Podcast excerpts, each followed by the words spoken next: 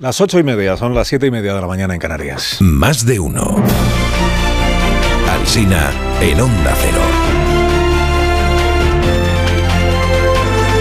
Dirección de sonido, Fran Montes. Producción, María Jesús Moreno, Marisol Parada y Alicia Eras.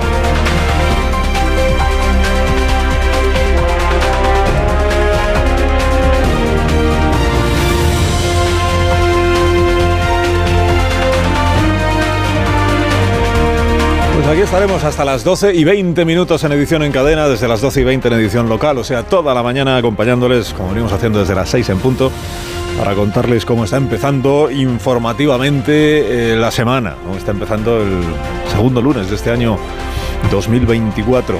El enojo como imputación. Nada hay peor en la política española, parece ser que ser acusado de estar enfadado. ¿eh?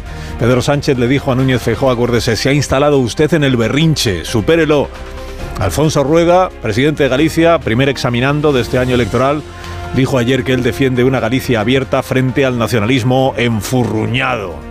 Abajo la rabieta, abajo la barraquera, abajo la pataleta. Estamos a 40 días de las urnas en Galicia. La prensa trae encuestas. En el diario de IDAFE, antes el país, esta apertura. Dice, el PP se encamina a renovar su mayoría absoluta. Y tanto porque le da a Alfonso Rueda 42 escaños, 4 por encima de la mayoría absoluta. El mismo resultado que obtuvo Feijó en el año 2020. El PSOE volvería a ser tercera fuerza política, que no segunda. El bloque sería la segunda formación, pero el bloque mejora en porcentaje de voto un punto, según la encuesta de este diario, mientras que los socialistas empeoran su resultado en un punto y medio. Y Sumar seguiría desaparecido del Parlamento gallego. Hace ocho años, en Marea fue la segunda marca política en las elecciones autonómicas.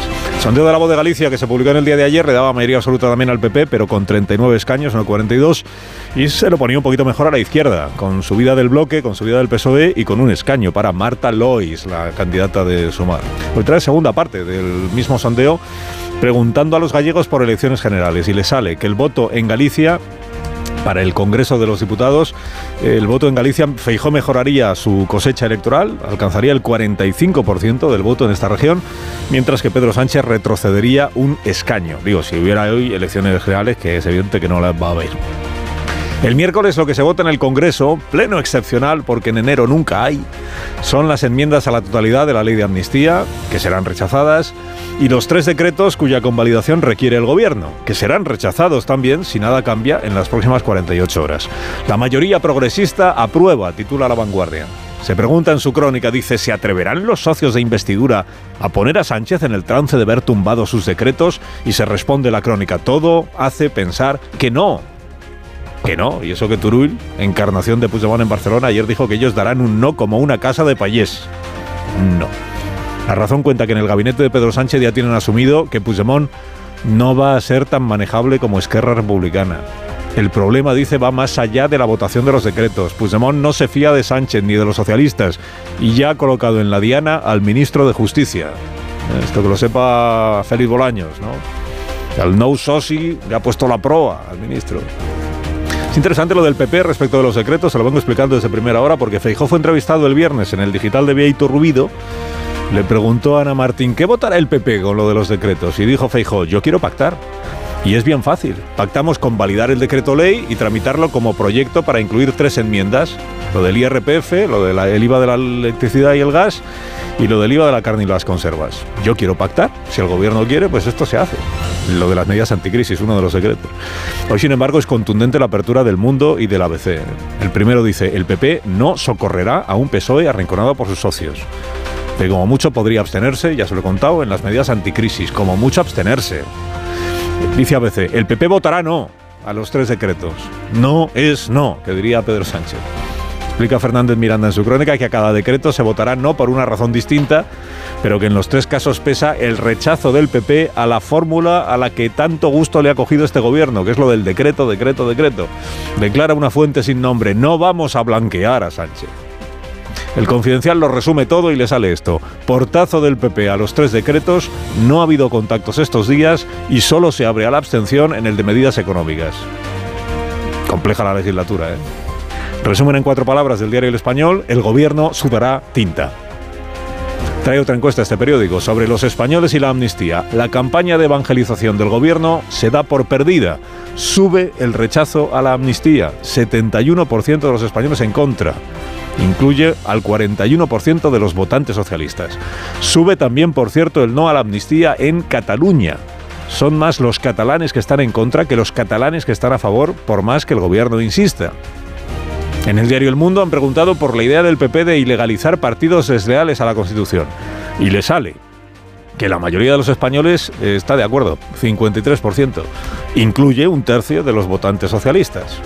Más sondeos. El español pregunta por la piñata. Al 70% de los ciudadanos le parece que no hay delito de odio, por rechazable que sea lo que se hizo. Incluye 6 de cada 10 votantes del PSOE, que tampoco, ve delito de, tampoco ven delito de odio. Y pregunta por las elecciones vascas. Atención, las ganaría Bildu. 27 escaños de los 75 que tiene ese Parlamento.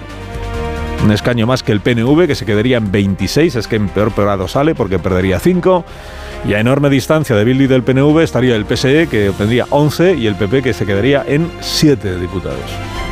El periódico de España mira más lejos y lo que anticipa es que los presupuestos generales del Estado también van a poner a prueba la mayoría de la investidura, sobre todo ahora que Podemos se ha emancipado de Yolanda Díaz.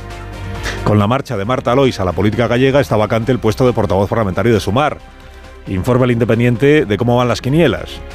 Hay dos nombres, Enrique Santiago e Íñigo de Rejón a quien también sitúan como posible cabeza de lista en las elecciones europeas. Íñigo de Rejón. ¿Qué fue de Íñigo de Rejón?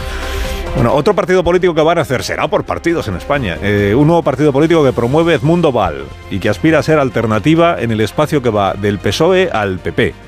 Cuenta ABC que Edmundo Val ha fichado a Iñaki Ezquerra y que el, el, otro partido nuevo que se llama Izquierda Española, a Edmundo Val le parece que está entre el PSOE y Sumar, mientras que el suyo va a estar entre el PSOE y el PP aspira también a reclutar socialistas históricos. Dice Edmundo Val, les caemos simpáticos, pero no quieren dejar el PSOE. Me dicen, no me echó Franco, no me va a echar este. Este entiendo que es Sánchez. Hay una tribuna en el diario El País de la historiadora Paola Locaccio sobre el avance de la extrema derecha dentro del movimiento independentista catalán.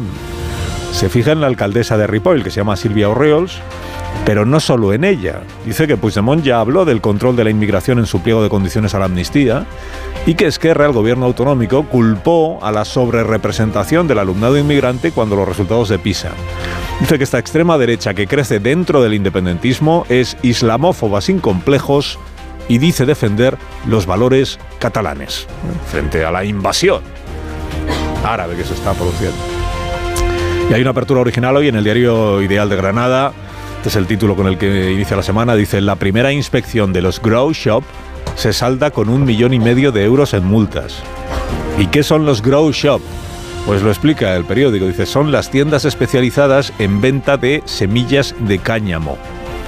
En realidad venden semillas, venden lámparas, productos fitosanitarios y aires acondicionados para poder montar una plantación casera de marihuana, para son legales estas tiendas, siempre que lo que vendan esté autorizado y esté registrado. En esta operación de la Guardia Civil, que se ha extendido a toda Andalucía, Plantas vivas han encontrado pocas, porque está prohibido venderlas en las tiendas, pero semillas no certificadas han encontrado muchas. Y que la mayoría de los establecimientos ha alegado que ellos venden en realidad para coleccionismo.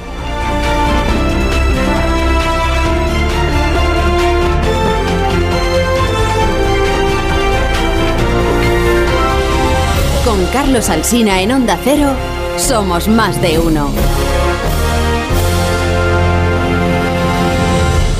En CEPSA todos nuestros clientes son de 10. Por eso seas particular o profesional, tenemos una promo de 10 para ti. Únete a CEPSA Go o a esta resa en CEPSA y te damos 10 euros de regalo de bienvenida. Y si ya eres cliente, ahorras 10 céntimos por litro en tus repostajes. Ven a CEPSA y llévate ya tus 10 euros. Consulta condiciones en CEPSA.es.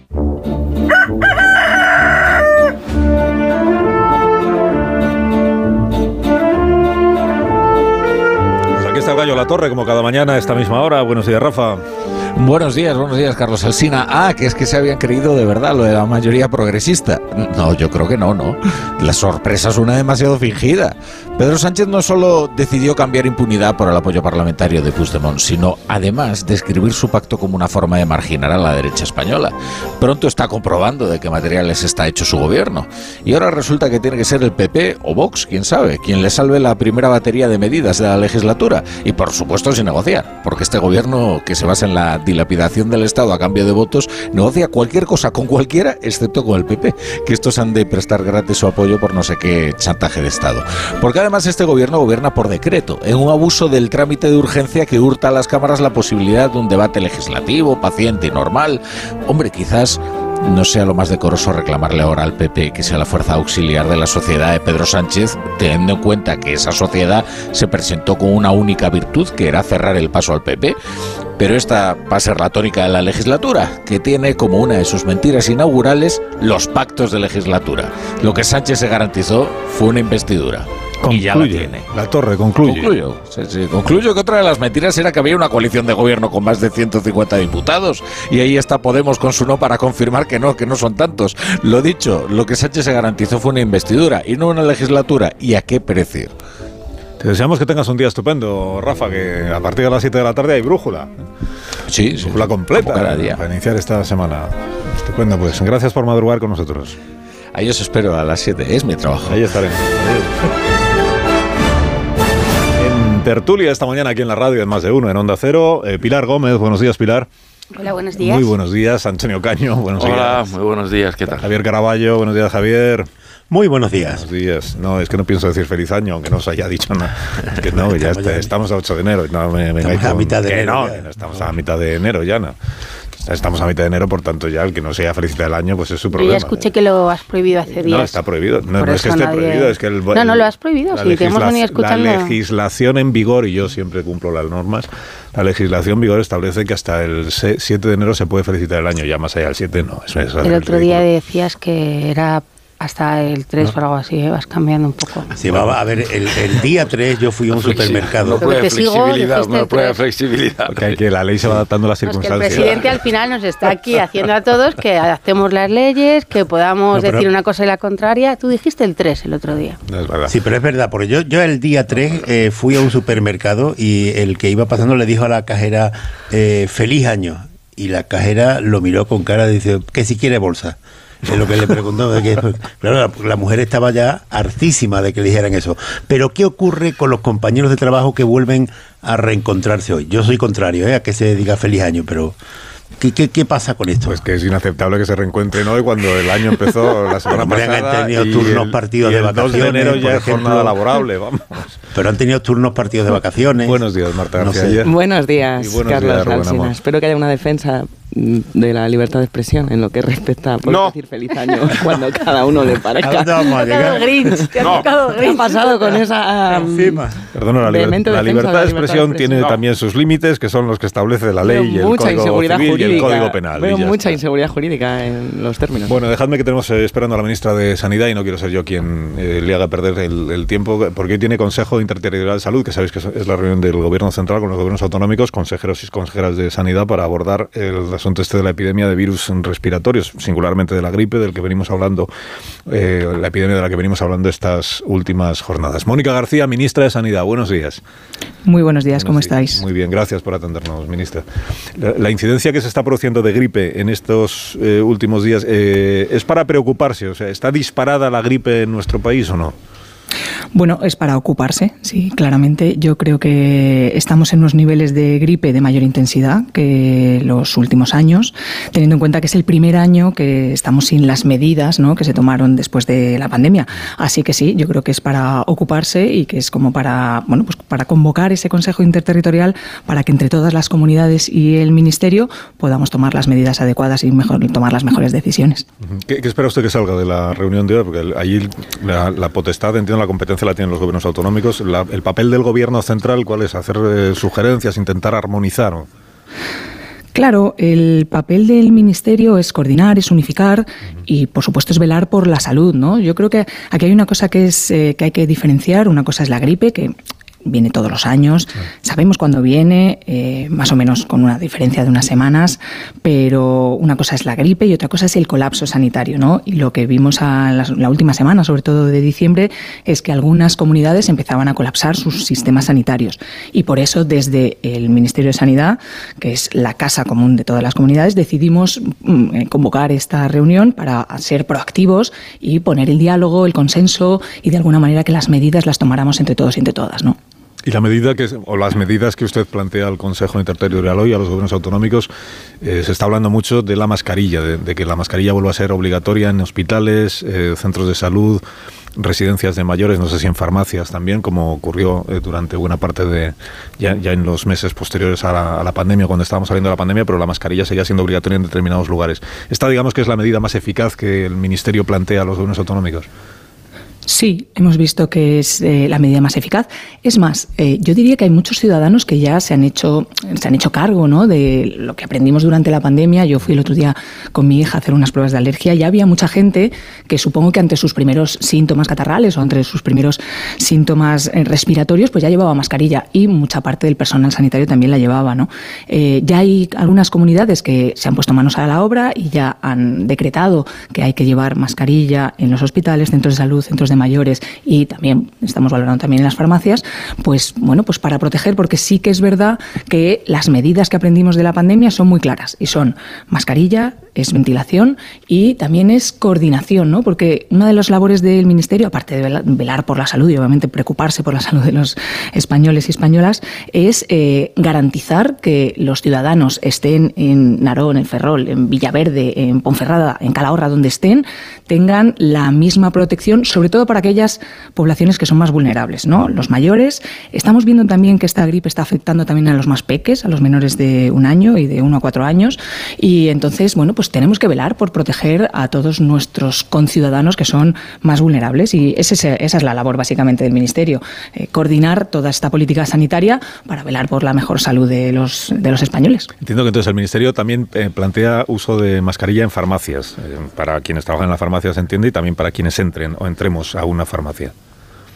Claro, es que también las farmacias son un lugar donde, bueno, pues donde ¿no? la gente acude normalmente cuando tiene su, esos síntomas catarrales y bueno, pues también los farmacéuticos están expuestos, ¿no?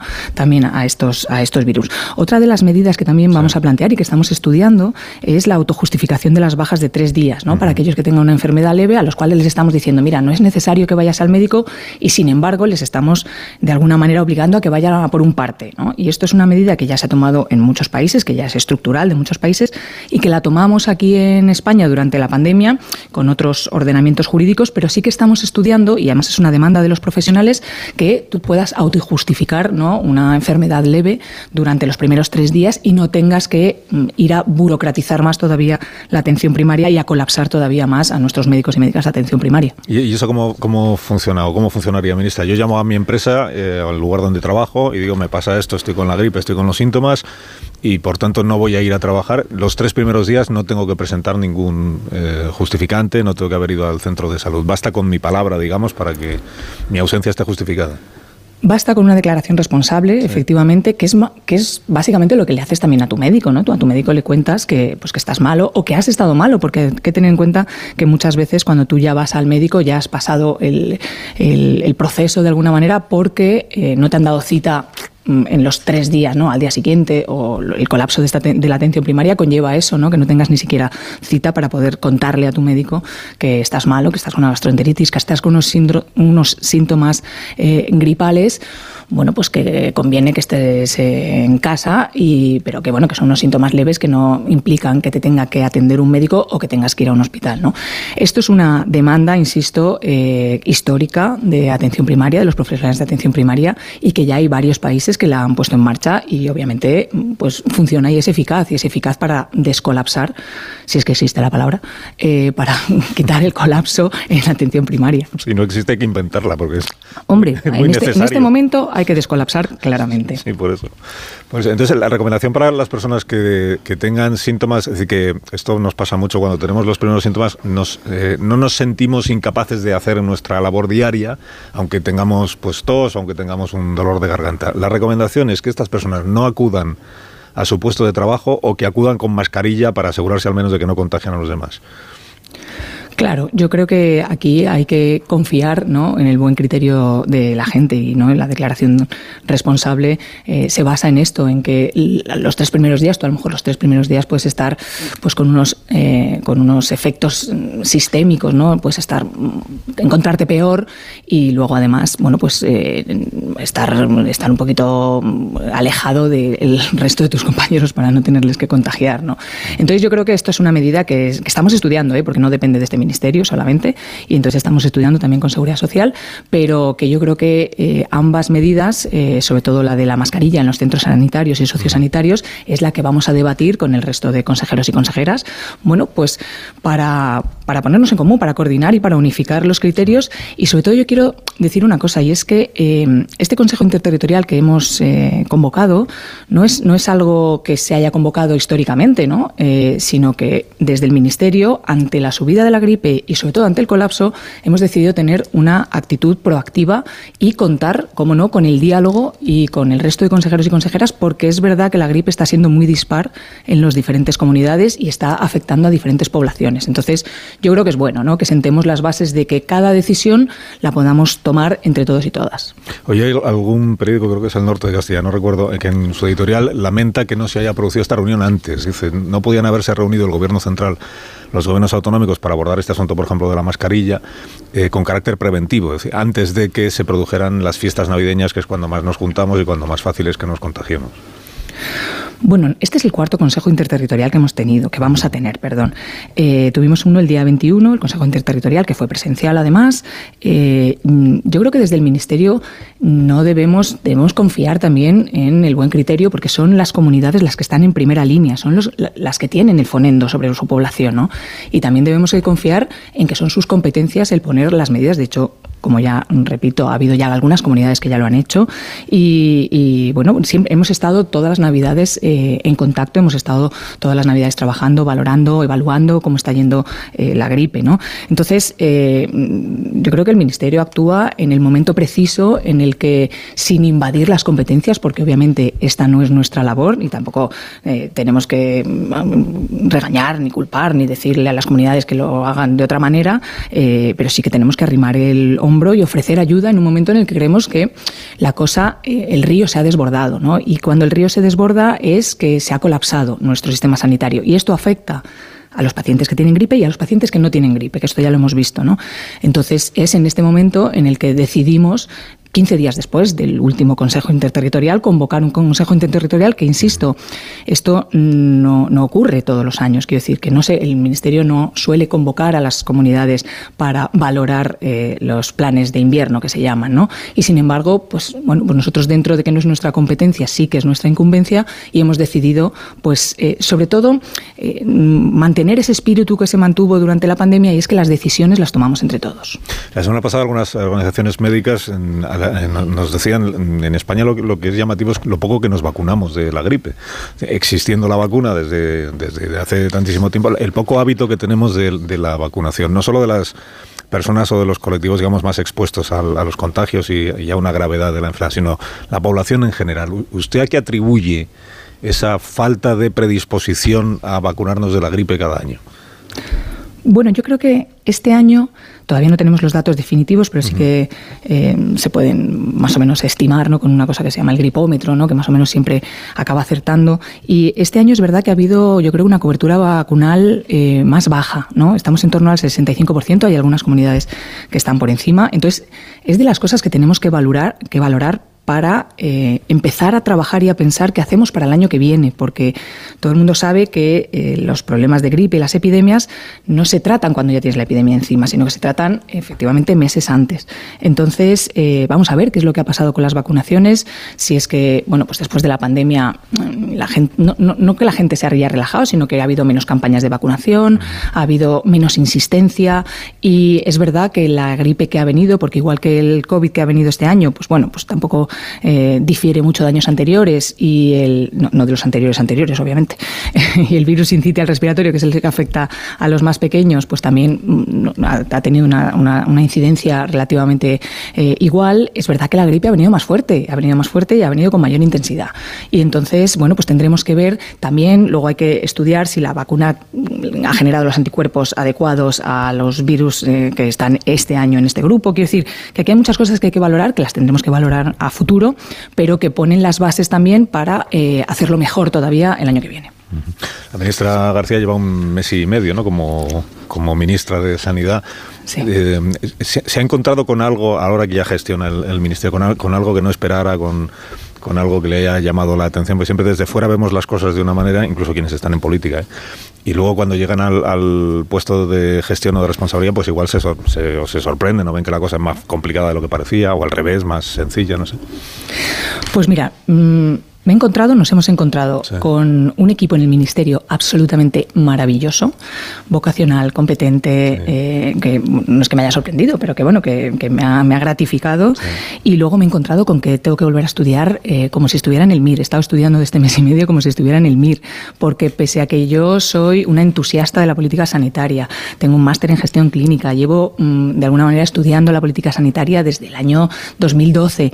Eh, bueno, una cosa es la política sanitaria y otra cosa es eh, todos, los, eh, todos los procedimientos, todos los procesos, todas las iniciativas que hay desde este ministerio, que son muchas y que, bueno, pues que hacen ese sustento que muchas veces es desconocido, y yo lo comparo un poquito con la atención primaria, ¿no? Es, una, es un trabajo un poco desconocido, pero que al final es el que pone los pilares y el que pone los andamios, ¿no? Para que tengamos un sistema nacional de salud que sea resiliente, que sea competente, que ahora mismo tiene mm, algunas debilidades que creo que tenemos que fortalecer, como puede ser la atención primaria, pero bueno, yo creo que debemos estar orgullosos del trabajo que se está haciendo, que se ha hecho desde este ministerio y de los funcionarios que aquí trabajan. Pero al final, reforzar la atención primaria, que eh, depende no solo de la voluntad de los gobiernos autonómicos, sino del presupuesto, o sea, que tengan recursos mm, posibles, suficientes como para poder aumentar plantillas, poder aumentar los centros de salud, etcétera. está en el programa de gobierno que pactaron el PSOE y Sumar, ¿no? el plan de choque para reforzar la atención primaria. Eh, ¿Con, qué plazos? ¿En, qué momento calcula usted que los gobiernos autonómicos podrán disponer de más recursos habilitados para poder destinarlos específicamente a la atención primaria? Bueno, los, gobiernos eh, tienen recursos. Hay, gobiernos que le dedican más a la atención primaria y hay gobiernos que le dedican menos, ¿no? Más o menos la media está en un 14% del presupuesto y hay gobiernos que le dan más importancia y otros que le dan menos importancia. Eh, la atención primaria es una urgencia una emergencia ahora mismo. Es el pilar sobre el que se sustenta todo nuestro sistema nacional de salud. Y ahora mismo está muy debilitado, muy debilitado eh, de antes de la pandemia por los recortes y por la, el menosprecio a ese primer nivel asistencial. Y luego también está muy debilitado después de, después de la pandemia. Así que es una de las prioridades eh, imprescindibles de este ministerio reforzar junto con las comunidades autónomas nuestra atención primaria. Ya hay una estrategia que viene de antes, o sea, ya se, ya se viene trabajando en la atención primaria y ya hay unos planes que, bueno, pues que hay que poner en marcha y que tienen que ver con los recursos humanos, tienen que ver con las competencias, tienen que ver, pues lo que hablábamos antes, ¿no? Desburocratizar nuestra atención primaria, eh, volver a recuperar el orgullo de tener tu médico de toda la vida y eso tiene que ver con las condiciones laborales, ¿no? Porque si tú cada vez que vas a tu médico de atención primaria, médico de familia, te encuentras un médico diferente, pues eso, por ejemplo, está demostrado que eso aumenta los ingresos, aumenta las urgencias y aumenta las hospitalizaciones. Quiero decir que tenemos que volver a reforzar, tenemos que volver al médico de toda la vida, tenemos que tener a nuestros profesionales que puedan tratar a sus pacientes, ¿no? Que no sea una especie de call center de pacientes que tienes uno cada tres minutos, sino que puedan ejercer su profesión y pues sobre todo tenemos que hacer que recuperen la vocación, ¿no? Porque no son pocos los que no cogen atención primaria y no son pocos los que huyen de la atención primaria, pues porque consideran que eso no es ejercer la medicina, es otra cosa diferente. Sí, sí. Eso está ocurriendo. Dos preguntas muy cortitas que sé que tienen compromiso a las, a las 9 de la mañana. Una, he contado esta portada de hoy del Ideal de Granada que se hace eco de una operación de la Guardia Civil que ha estado eh, inspeccionando las tiendas de semillas de cáñamo que he descubierto que se llaman grow shops eh, y que ha impuesto multas porque en muchos casos había pues semillas que no estaban registradas o que no estaban certificadas. La pregunta es, ¿cuándo calcula usted que será legal en España vender cannabis en, en las tiendas? Primero entiendo que para uso medicinal y luego ya se verá, pero, pero ¿con, qué, ¿con qué plazos mm, trabaja el Ministerio de Sanidad en este asunto? Bueno, nosotros tenemos, de hecho, un informe para el uso del cannabis medicinal que tiene una evidencia científica más que avalada. Y entonces es competencia de este ministerio hablar del cannabis medicinal. Y a este respecto, pues eh, tenemos un, ya, ya, digo, tenemos un grupo de trabajo y tenemos un informe y que nada más llegar al ministerio lo hemos sacado para ponernos a trabajar, ¿no? Porque sí que creemos que hay que introducir el cannabis medicinal por la evidencia científica. Y esto sí lo quiero dejar claro, este ministerio va a trabajar de la mano, sí o sí, de la ciencia y de la evidencia científica. Pero no, no tiene en, la cabeza un calendario. No, ¿Será no este año? un calendario todavía. Y, y, la última, ¿usted vería bien a Íñigo Errejón como portavoz parlamentario de Sumar en el Congreso? Bueno, tampoco me compete a mí hablar de los grupos parlamentarios. Yo obviamente le veo bien. Yo creo que en el grupo de Sumar hay gente maravillosa, hay gente vocacional comprometida y creo que, van a tener un maravilloso grupo parlamentario y un maravilloso portavoz. Así que, pero no me compete a mí meterme ahí. Ministra, gracias por haberme atendido esta mañana. Que tenga buen día y que vaya bien el Consejo Interterritorial de esta jornada. Bueno, pues muchísimas gracias a vosotros. Como no se puede decir feliz año, pues diré que pasemos un año de salud, por lo menos. Se puede decir, pero luego es, Ah, muy, vale. es muy criticado en este programa porque estamos Venga, a vale, 8 pues de enero. no lo diré. No seré yo, no seré yo. Gracias, ministra. Hasta cuando usted quiera. Muchas gracias. Gracias, Chao, chao. Mónica García, ministra de Sanidad. Son las 9 de la mañana, una hora menos en las Islas Canarias. Ahora os preguntaré por la gripe y por las eh, otras cuestiones que eh, arrastramos desde las Navidades. Algunos arrastráis la propia gripe, ya, eh, ya lo sé, no en este momento y en este programa. Porque eh, sabéis que no hay que venir contagiado a los, a los Y si venís, lleváis la mascarilla para no ponernos en riesgo a los demás.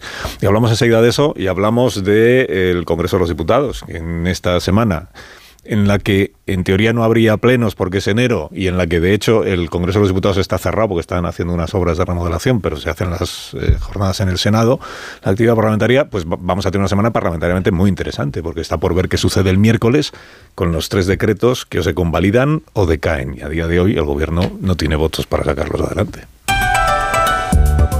Más de uno en Onda Cero. Carlos Alsina. Más de uno en Onda Cero.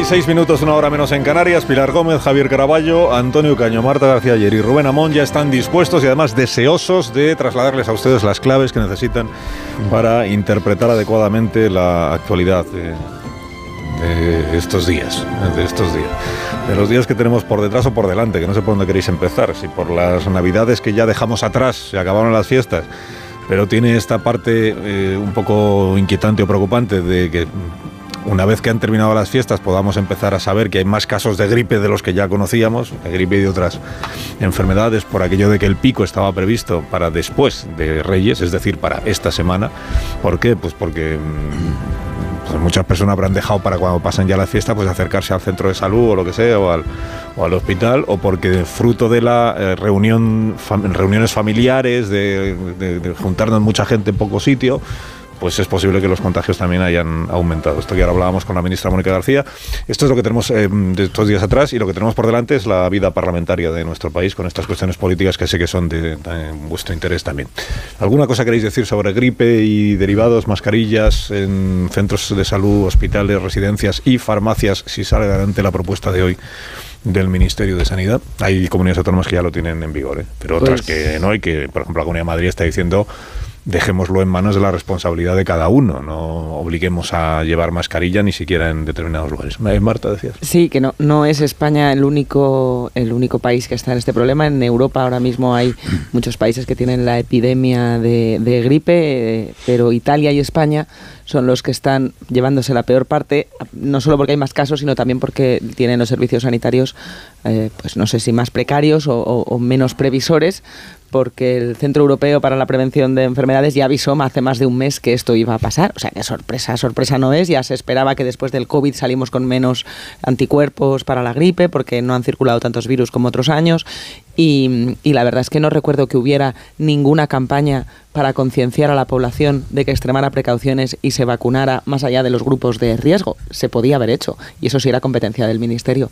Y no recuerdo que hubiera ninguna preparación, como tampoco la ha habido para, para reforzar. Seguimos, no sé, bien que hemos aprendido de la pandemia en ese sentido, con las plantillas muy mermadas en, en, muchos hospitales y centros de salud y los médicos tenían derecho y las enfermeras a cogerse vacaciones ahora en Navidad, justo cuando Pero teníamos la gripe. Es que la, para mí la, la, lo fundamental, aparte de las campañas de, de prevención, que, que, es cierto que, que, nos han hecho, es que los eh, centros de atención primaria, la, la ministra eh, lo decía, eh, están totalmente colapsados pero es que eh, al final eh, no me ha quedado nada claro qué se puede hacer, porque sí, hay que hacer que vuelvas a tener tu médico de familia como médico de familia, pero todo lo que vivimos en el día a día eh, va en contra de eso. Y si no hay una eh, serie de, de, medidas reales, que no sé si pasan por contratar más médicos, eh, al final el primer foco donde uno se puede contagiar de cualquier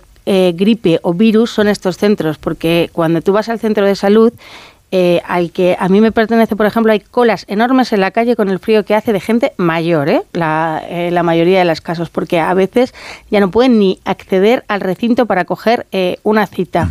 Eh, cuando te sientas, estás ¿Cuánto? Pues de media hora y media, dos horas, esperando a veces simplemente ellos para ver a una enfermera. Entonces, al final yo creo que ahí se dan unas condiciones, no, no con mascarilla, van a tener que ir con EPI, porque es yeah. que pasas horas y horas y hay muy poco personal y, y además eh, es algo que no, no veo que, que se esté, está muy bien esto de que las reuniones con las comunidades sean para la mascarilla y para la autobaja, ¿vale? ¿Y para cuándo es cuántos médicos se necesita en cada centro yeah. de salud, hay que contratarlos, cómo lo hacemos. De verdad, la gente no va al pero centro que... de salud porque te desaconsejan ya, ya los Pilar, propios te, médicos, sí. Ya, pero... También hay que invitar a la responsabilidad del, del Sí, sí, por supuesto. Para dosificar cuándo y cómo tiene que ir, porque lo que termina ocurriendo es que los centros de espera, sea de la categoría que sea, se convierten en el lugar donde coges la enfermedad. Claro. No el lugar donde te previenes de ella. Y me resultaba muy interesante la entrevista, porque cuando hay una ministra eh, especializada en su ámbito, eh, ya se ocupa ella misma de demostrar que, que no es una advenediza, lo cual pone en situación de evidencia a los demás ministros que llegan a cargos sin mmm, ninguna capacitación particular y sin ninguna especialidad, pero hemos visto que con esta ministra sus galones de, de médico sí. y de especialista en el ámbito de la gestión han quedado sobradamente acreditados. Que la ministra empiece por, por, contarnos que tiene que estudiar como si estuviera haciendo el MIR de nuevo, sí, a pesar de... Quiero aclarar que esto que, esto que ha contado no. la ministra Mónica García de la autodeclaración responsable, es decir, que si tú estás... Esto todavía no está en vigor, esto es lo que se está estudiando, nos ha dicho ella, estudiando en Ministerio de Sanidad y Ministerio de, de, Seguridad Social, supongo que es el que compete, que ya no es el de Escribá, sino el de Masai. El, Masai. Que, que, todavía no está en vigor, lo digo para oyentes que no, que no mm. se confundan, o sea, que lo, lo, de la autodeclaración, que es que tengo síntomas y entonces yo mismo eh, para no tener que ir al centro de salud precisamente, pues mm, hago una declaración que dice me pasa esto y durante tres días no necesito presentar más justificante. Esto todavía no está en vigor, pero es una novedad interesante que sí está en vigor en otros países y que es de donde se está esto. ¿Y, y qué más ha dicho la ministra? Que, lo, de que, lo, lo de que si sale adelante la propuesta del, del Ministerio de Sanidad y se armoniza, también en las farmacias habrá que entrar con mascarilla, como en los viejos mm. tiempos. ¿eh? También en las farmacias, sí, lo, pero, pero todavía... Es que esto... y, la de, y la determinación que tiene por, por sacar adelante lo de, Ay, lo de cannabis, cannabis para que, que, que, vamos, yo soy partidario que de, para uso recreativo, como está sucediendo ya en medio mundo, porque eso nos elevaría el PIB en España de una forma sustancial. Pero sobre los eh, otros dos temas, eh, dos apuntes. El, lo de las mascarillas que también es un poco irritante porque eh, esto que se decía en la pandemia, que, que eh, iba a terminar, que, fue como coletilla, no, no hemos aprendido nada. Pues efectivamente no se ha aprendido, oye, que, que, que eh, es normal eh, y está el, hemos vivido una pandemia en la conciencia de cada uno. Si tú entras en un transporte público que está muy petado, si tú, tú pues, cuando entras a un supermercado, a un centro de salud, no hace falta que te obliguen es que es bueno ir con mascarilla y, las mascarillas, el, coste es mínimo y, y entrar en un hospital, ¿hace falta de verdad que te obliguen para entrar en un ambulatorio, en un centro de salud, que te obliguen a llevar mascarilla? Es que es razonable, normal que sobre todo estos meses la utilicemos. Yo nunca he entendido que, que se dejara la prohibición de las mascarillas en los centros, en los centros de salud y en los hospitales porque sería bueno que permaneciera. Pero bueno, una vez que se, que, que se prohibió, pero esto está en cada uno. Y luego lo de las listas de espera, al, hilo de algo que, que decía Pilar, que yo estoy bastante de acuerdo. Eh, hay un debate permanente aquí, pero siempre se lleva al extremo de si hay que quitar las autonomías o no, o, reforzarlas, ¿no? Vamos a ver. Pero ha pasado el tiempo suficiente como para que se hagan auditoría de cómo han funcionado algunos servicios públicos en España en estos casi medio siglo de democracia. Y en la salud pública es uno de ellos. En este momento, la- el, principio eh, constitucional de igualdad en todos los españoles, entre eh, de todos los españoles, en, en la sanidad pública no se da. Hay comunidades en las como Madrid, en las que para una, una intervención quirúrgica se esperan 45 días y otras como Canarias, eh, también está Andalucía, Extremadura, Cantabria, que se, se espera el triple. ¿Y, y esto tiene que ver solo con la inversión? Bueno, no lo sé, porque Madrid eh, resulta que es la que menos invierte de todas. Eh, pero no hay derecho a que una persona en Canarias o en Andalucía tenga que esperar tres veces más para ver un especialista o para operarse que una comunidad como Madrid. ¿Cuándo se va a despolitizar el debate de la sanidad pública para que se sienten... Esto es un problema que afecta a toda España, ¿eh? en mayor o menor medida, eh, con mayor o menor inversión. ¿Cuándo se van a sentar? eh, esto no tiene nada que ver con los partidos políticos, vamos a ver qué hay que hacer para si hay que reforzar una. ¿Por qué no se puede hacer esto?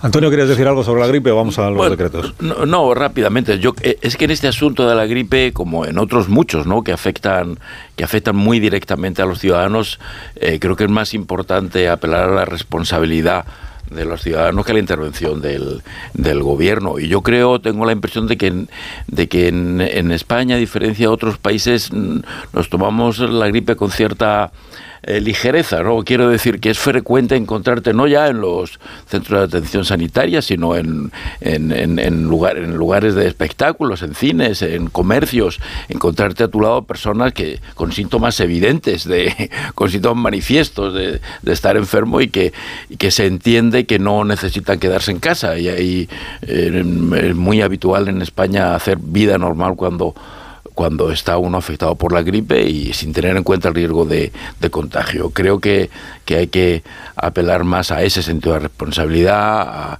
a, que uno mantenga en cierto aislamiento cuando está enfermo, que, que la intervención de, de- de- la autoridad que siempre se hace molesta, siempre se hace, siempre se hace inconveniente y, en fin, fuera de las grandes medidas, yo creo que esto es una cuestión más de responsabilidad individual. Que antes que decía Caraballo lo de lo que, lo que hemos aprendido, si hemos aprendido o no de la pandemia, os, eh, ¿os acordáis cuando empezó la, la pandemia, lo de la mascarilla, eh, se, nos decía, eh, la mascarilla solo deben utilizarla quienes ya se saben contagiados o quienes tienen síntomas para no contagiar a los demás. La generalización de la mascarilla es un error, se decía al principio, luego ya cambiaron las cosas. Es un error porque eh, al final genera una falta de... Es, es como que se relajan los... Nos relajamos todos pensando que la mascarilla ya nos salva y entonces evitamos eh, tomar medidas reales y eficaces para evitar contagiarnos. ¿no?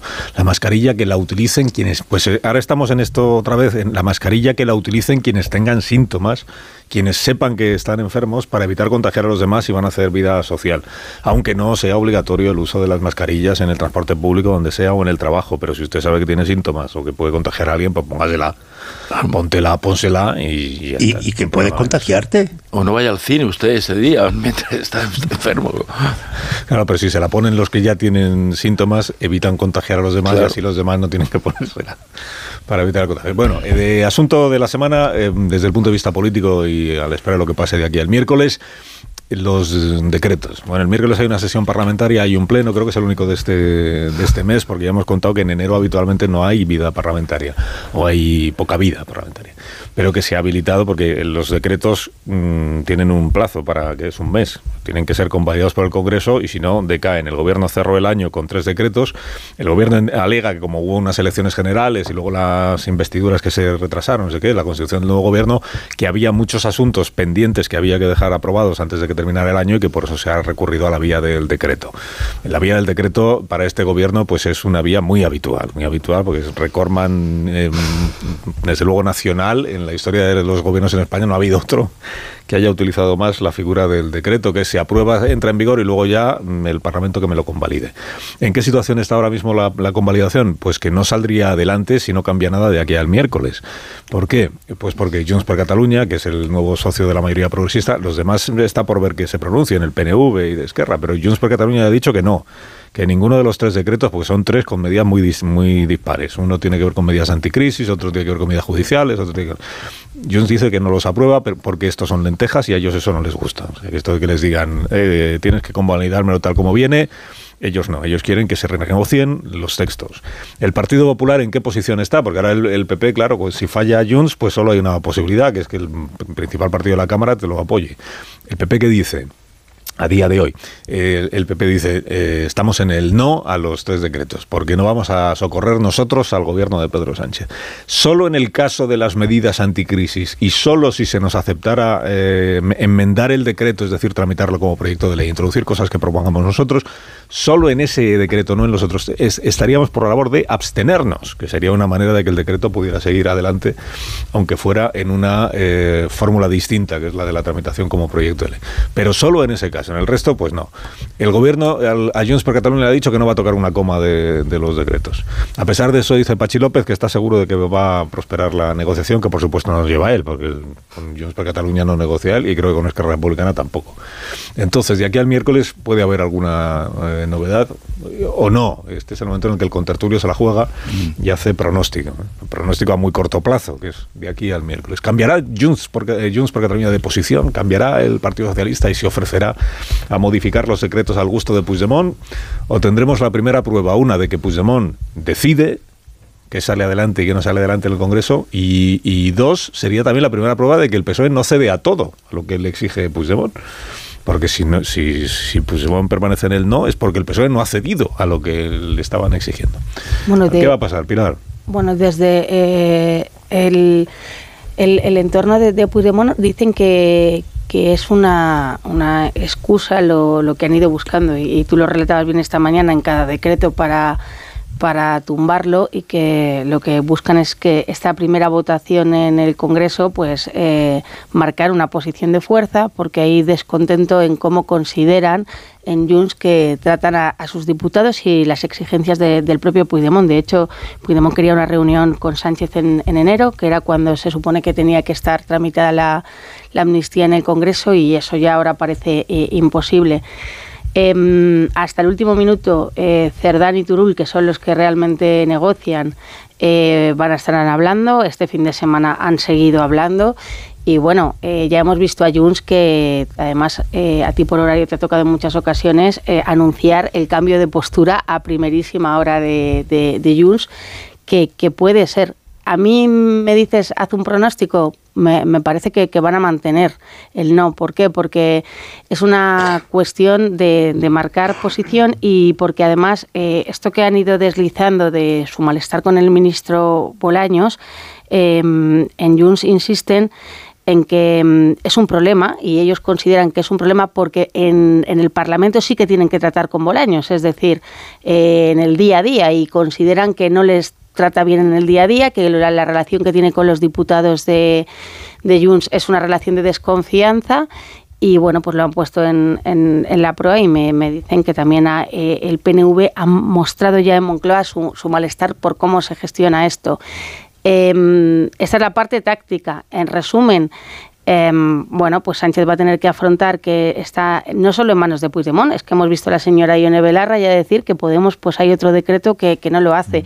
Y ahora escucharemos em, este argumentario de que cómo el PP va a dejar que no salgan adelante eh, medidas que son buenas para los españoles. Pues que a lo mejor había que haberse sentado hace cuatro meses con el PP, que es el que te puede garantizar, porque sí que le importa la gobernabilidad eh, sacar adelante un gobierno que, que, y medidas de gobierno que beneficien a, los españoles. Se acabó esto, si eh, Junts vota en contra, para mí se acabó uno de los argumentarios fundamentales de Moncloa de todos estos meses, que ha sido quiere hacer política, bueno, política, quiere la amnistía.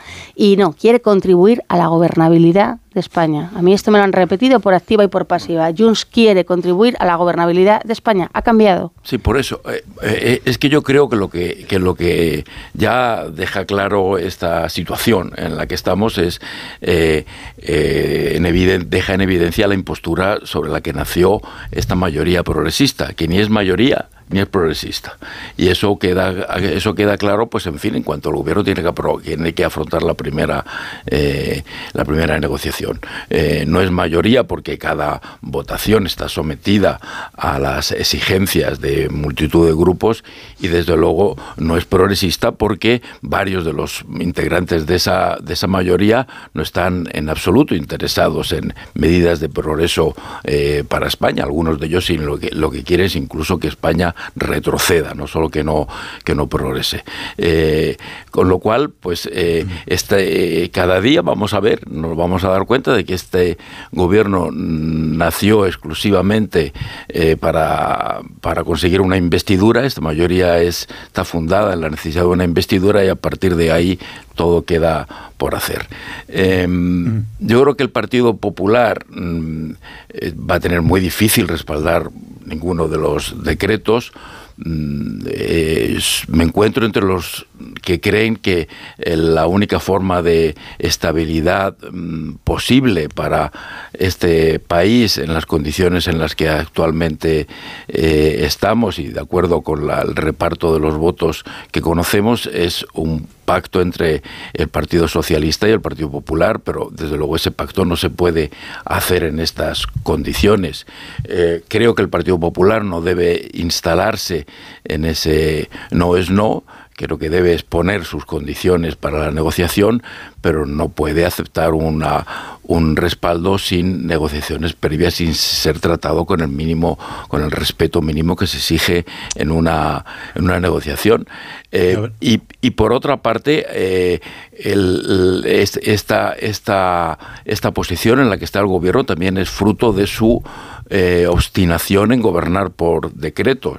Eh, no es el gobierno eh, de más duración de la democracia, pero sí ha superado a todos los gobiernos anteriores en el número de decretos eh, dictados. Me parece que eso es inaceptable. Creo que Junts tiene razón en eso, en que no se pueden imponer decretos para que me lo votes automáticamente de esa manera.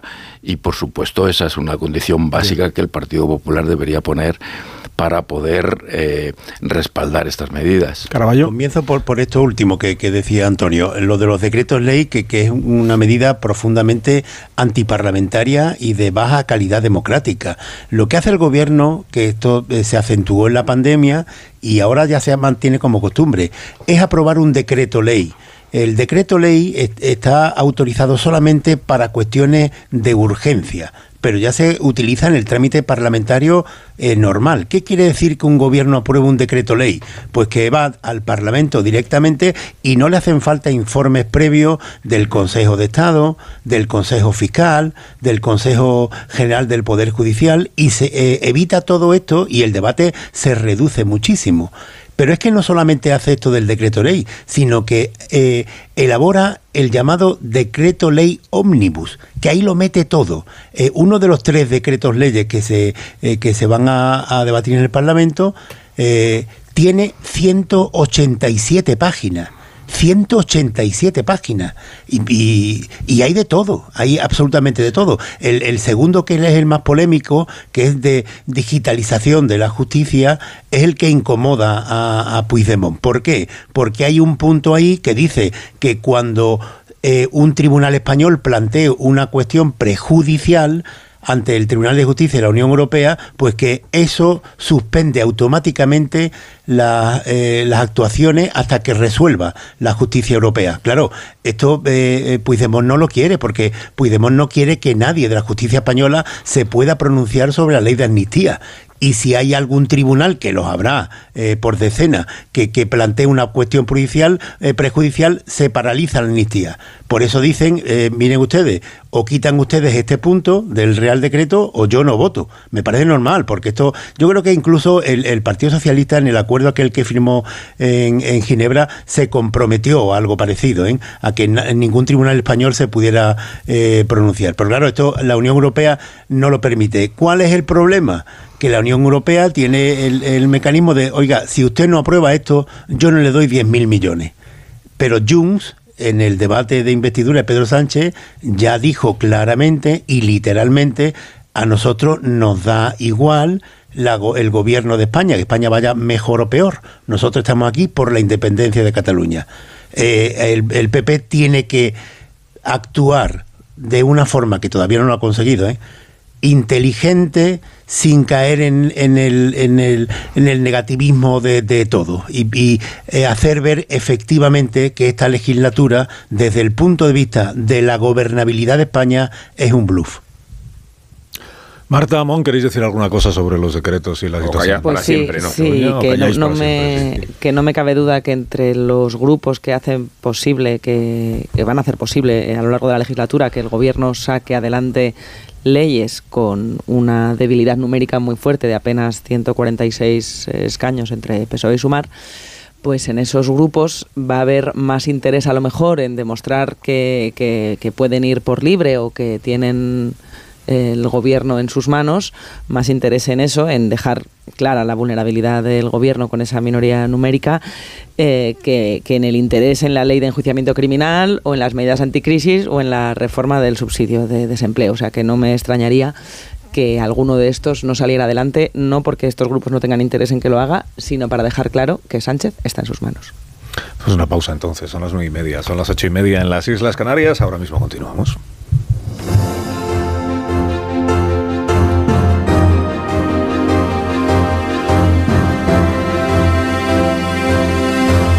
Más de uno. Onda Cero. Carlos Alsina.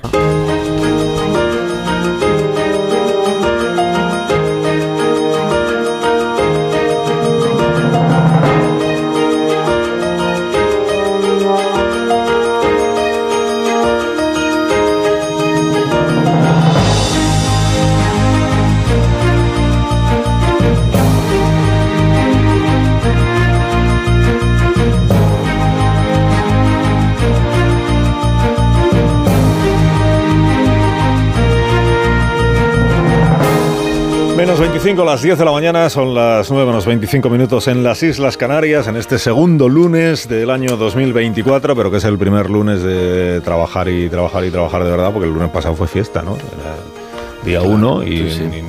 No, y, no, estábamos... ¿No estabais aquí? No estábamos aquí. No estabais, Ninguno. No, no estabais aquí. Ninguno.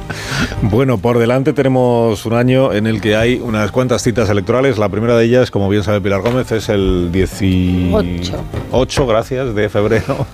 En Galicia hay elecciones autonómicas con, con, un montón de candidatos debutantes, porque el candidato del PP ya no es Feijóo, ahora se llama Alfonso Ruedas, el presidente de la Junta, porque el candidato del Partido Socialista es el señor Besteiro. El otro día intentábamos recordar quién fue el candidato anterior del PSDG-PSOE y no lo conseguimos, era Gonzalo Caballero, eh, porque el candidato, bueno, creo que repite Ana Pontón, que es la candidata del Bloque Nacionalista Gallego, uh -huh. que, que ella sí fue candidata hace cuatro años y además con muy buen resultado porque quedó por delante el bloque del Partido Socialista.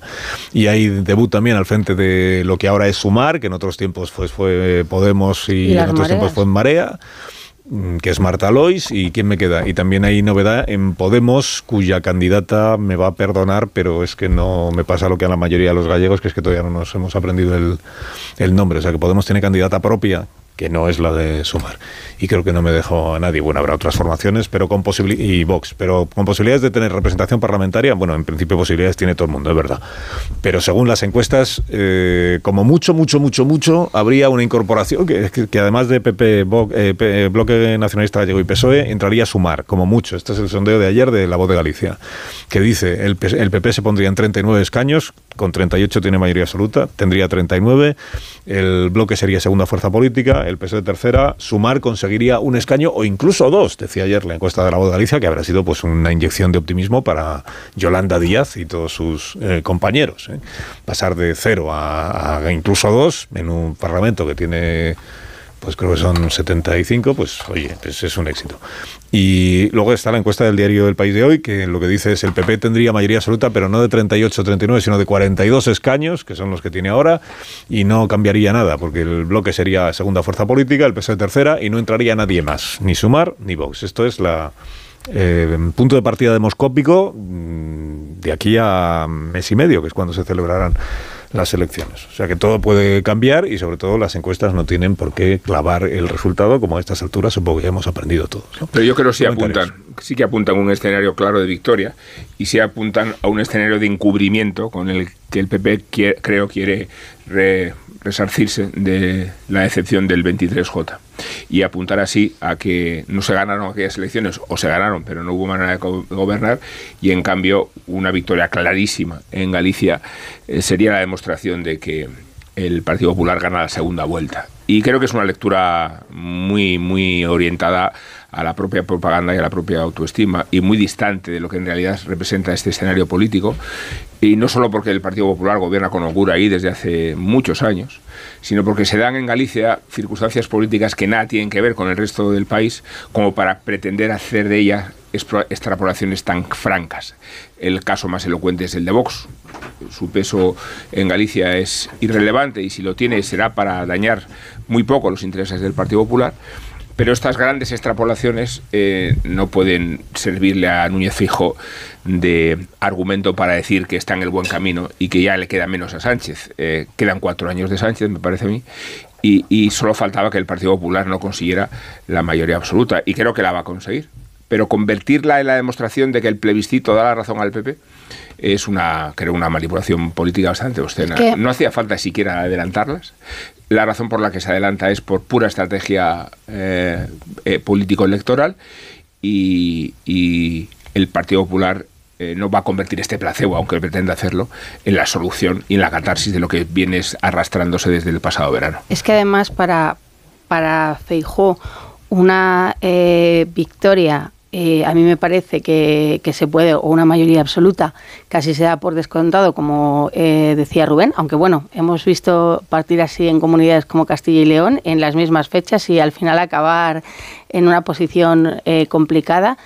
Pero es cierto que para Pedro Sánchez, eh, como lo vive el Partido Socialista, que además ha puesto un candidato que es mm, elegido por Sánchez, un- en el PSOE te dicen que es un candidato muy, muy del presidente, para Sánchez una derrota en, las gallegas no, no va a ser un, un gran varapalo, no, no se va a interpretar. Hay que recordar que estaba ya de tercera fuerza eh, el, el PSOE en Galicia. En cambio, para Feijó el no conseguir una mayoría absoluta en Galicia sería demoledor. Entonces creo que son unas elecciones donde, aunque es verdad que el PP va a decirnos, eh, bueno, y es verdad, son las primeras elecciones donde eh, se, llama a las urnas después de conocer eh, los pactos de investidura y, las consecuencias de la amnistía, pero me parece que, que es verdad que no se pueden extrapolar y que además eh, al PSOE yéndole mal eh, no se podría hablar de final de sanchismo ni, ni de castigo, porque el final del sanchismo creo que se puede ver más eh, en lo que haga Puigdemont y al PP, en cambio, bueno, pues un buen resultado es muy bueno, pero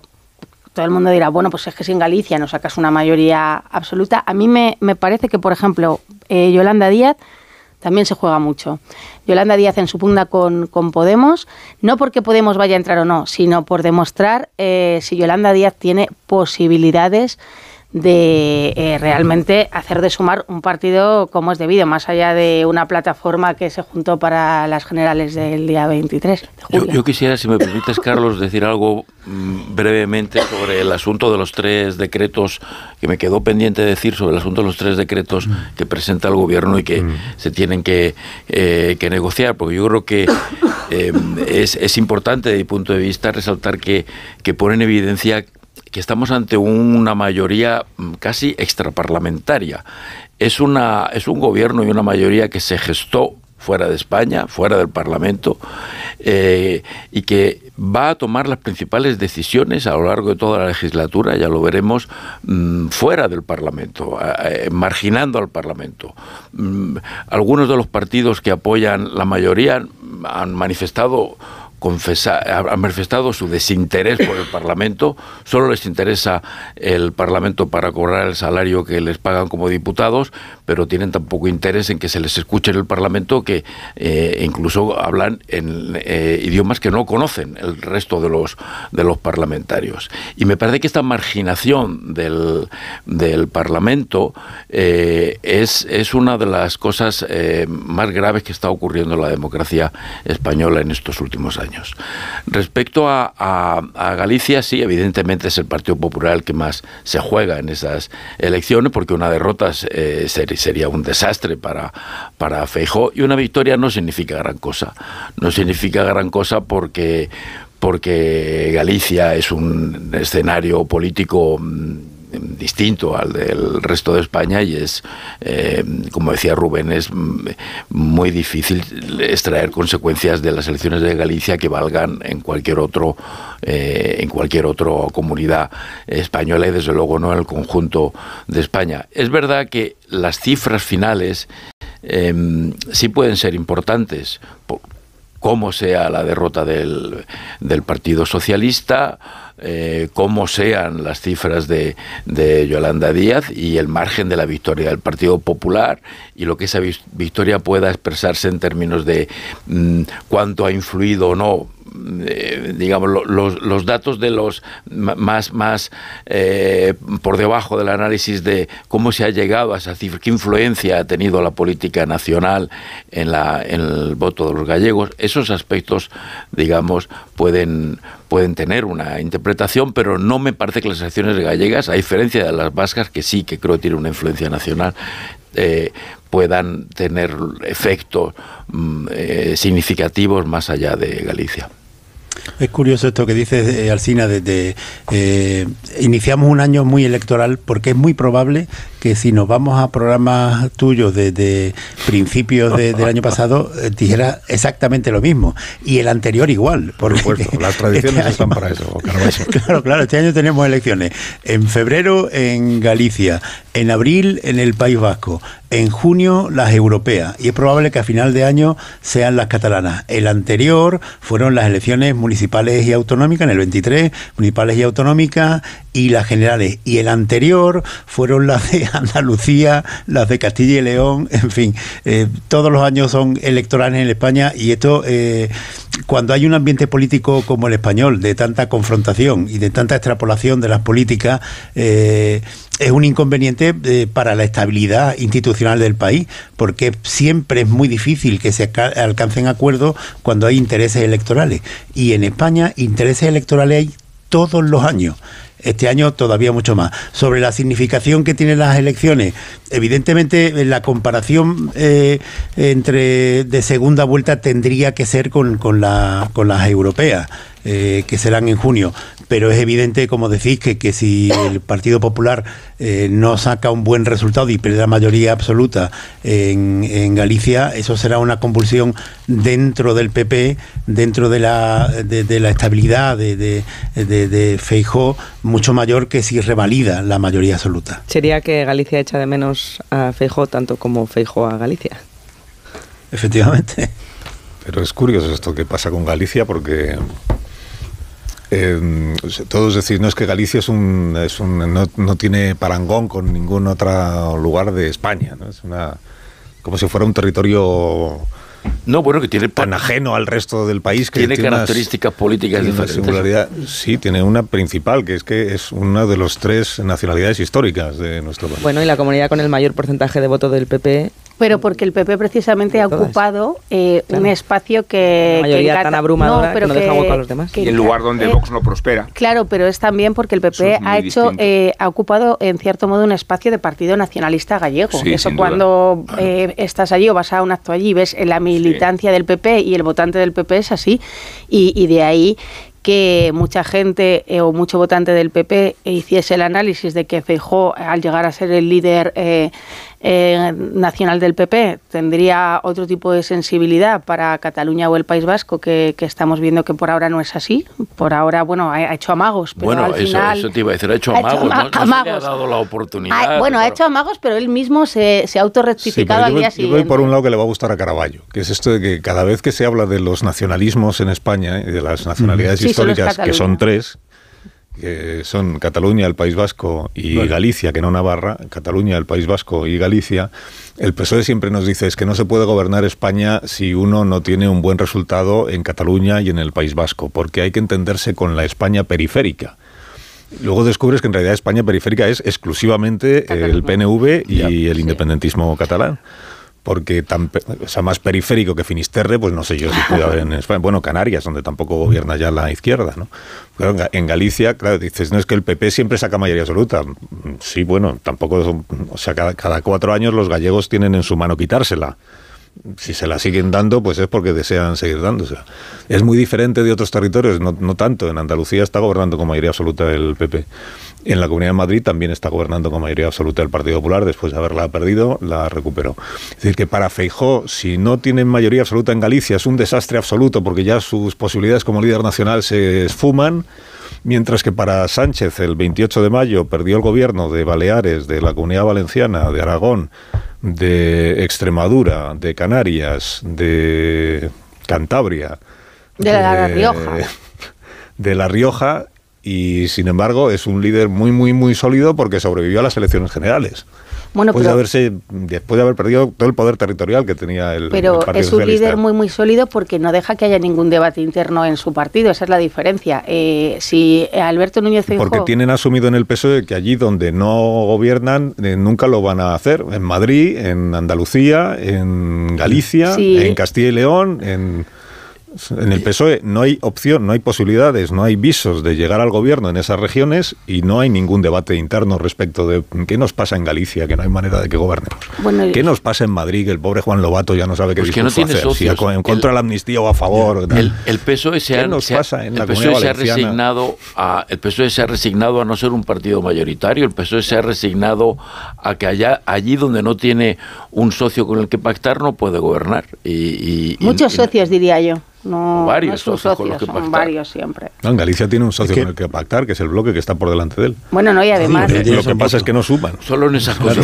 gobernará, claro. Solo, en la comunidad valenciana caso tiene con quien pactar, que es compromiso. Lo que pasa es que no suman. Lo de, lo de Feijó, el, el hecho de que se, su liderazgo se pusiese en duda es que eh, es evidente que, que si Feijó, que, que viene de Galicia y, y viene em, con esas mayorías, de repente, después de lo que ha ocurrido, que ganó las elecciones, es verdad, pero no, no Sí. pudo gobernar, se encuentra con que la primera prueba con eh, la amnistía, eh, con la peculiaridad de que en Galicia, es que en Galicia ha estado con las últimas mayorías absolutas seguidas, creo que han sido tres, es decir, ha estado una vez el BNG con, en los últimos años. Entonces, pues hombre, se abriría un debate interno, sí, se abriría el debate de decir, ¿es la persona eh, adecuada, aunque él no tuviera la responsabilidad, pero en el PP esto pasa, en el PSOE también pasa, pero no les dejan eh, explicitarlo, porque si no ya eres de derechas, pero si es que en el PSOE lo que No, ocurre no es que no haya debate interno, es que Sánchez no permite que el debate interno acabe en nada o termine en nada.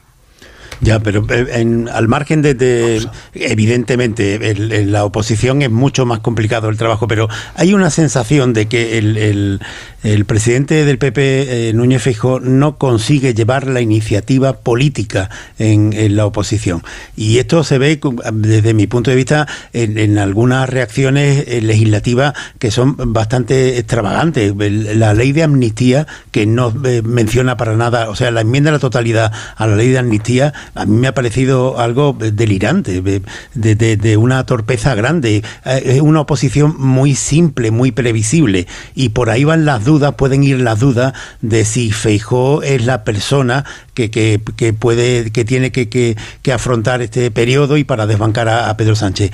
Al margen de eso, evidentemente, en, en Galicia el Partido Popular está muy asentado y lo único que se espera es que revalide todo eso. Lo que dice Alsina de la España plural es que esa es la perversión Periférica, máxima. periférica, periférica. Sí, sí, la, la periférica, sí, sí, pero es que ya la perversión eh, absoluta del término histórico y periférico se da en esta legislatura cuando se intenta hacer ver que, que la pluralidad de España se ve reflejada en la mayoría Frankenstein que ha armado el gobierno de Pedro Sánchez. Pausa eh, y enseguida Ignacio Rodríguez Burgos nos cuenta la actualidad económica del día. Más de uno en Onda Cero. Actualidad económica de este día, Ignacio Rodríguez Burgos, buenos días. Muy buenos días. Pues mira, abren las bolsas con dudas, con dudas en Europa. No aclaran su tendencia a la espera de datos de la economía de Estados Unidos y eso que demócratas y republicanos han llegado a un acuerdo para, para no cerrar la administración, un acuerdo para gastar más. Los inversores también estarán muy pendientes de los resultados de bancos tan importantes como Bank of America, Citigroup o JP Morgan. En España la atención se trasladará al Congreso y a los decretos que ponen en riesgo la llegada de fondos europeos, como por ejemplo 10.000 millones de euros si se echan atrás, o el nuevo diseño del subsidio de desempleo, o las medidas antiinflación. Con todo esto, la bolsa española ahora mismo desciende un 1%. Robi, Sacir y sobre todo Sabadell lideran las subidas junto con las energéticas. El precio del petróleo, por cierto, baja ligeramente, se abarata ligeramente por debajo de los 78 dólares el barril. Cuando estamos en la última jornada de huelga en Iberia, de las protestas de los trabajadores de tierra, de asistencia en tierra, y los precios de la vivienda seguirán al alza. Gracias, Ignacio, que tengas buen día. Gracias. Unos Callahan para estas personas que se van marchando. Los Callahan, sí, los mejores zapatos del mercado ya están de rebajas. Disfruta de la mejor calidad, la gran variedad de diseños entre los que podrás elegir el que más se adapta a ti y a tu forma de caminar. Callahan Adaptation, la mejor tecnología para caminar ahora en rebajas. A la venta en las mejores zapaterías y en callahan.es. Tecnología, diseño y confort al mejor precio. Que tengáis un día estupendo. Os deseo a todos. Adiós, Pilar Gómez. Adiós. Hasta el próximo día. Adiós, Antonio Caño. Adiós, hasta la próxima. bien. Adiós, Javier Caraballo. Hasta otro día. Muy buenos días. Muy buenos días. Adiós. Adiós, Marta. Hasta mañana. Adiós y feliz lunes. Amón, hasta mañana también. Pues sí, No provoques. Hacia ayer no provoques. no provoques. No provoques.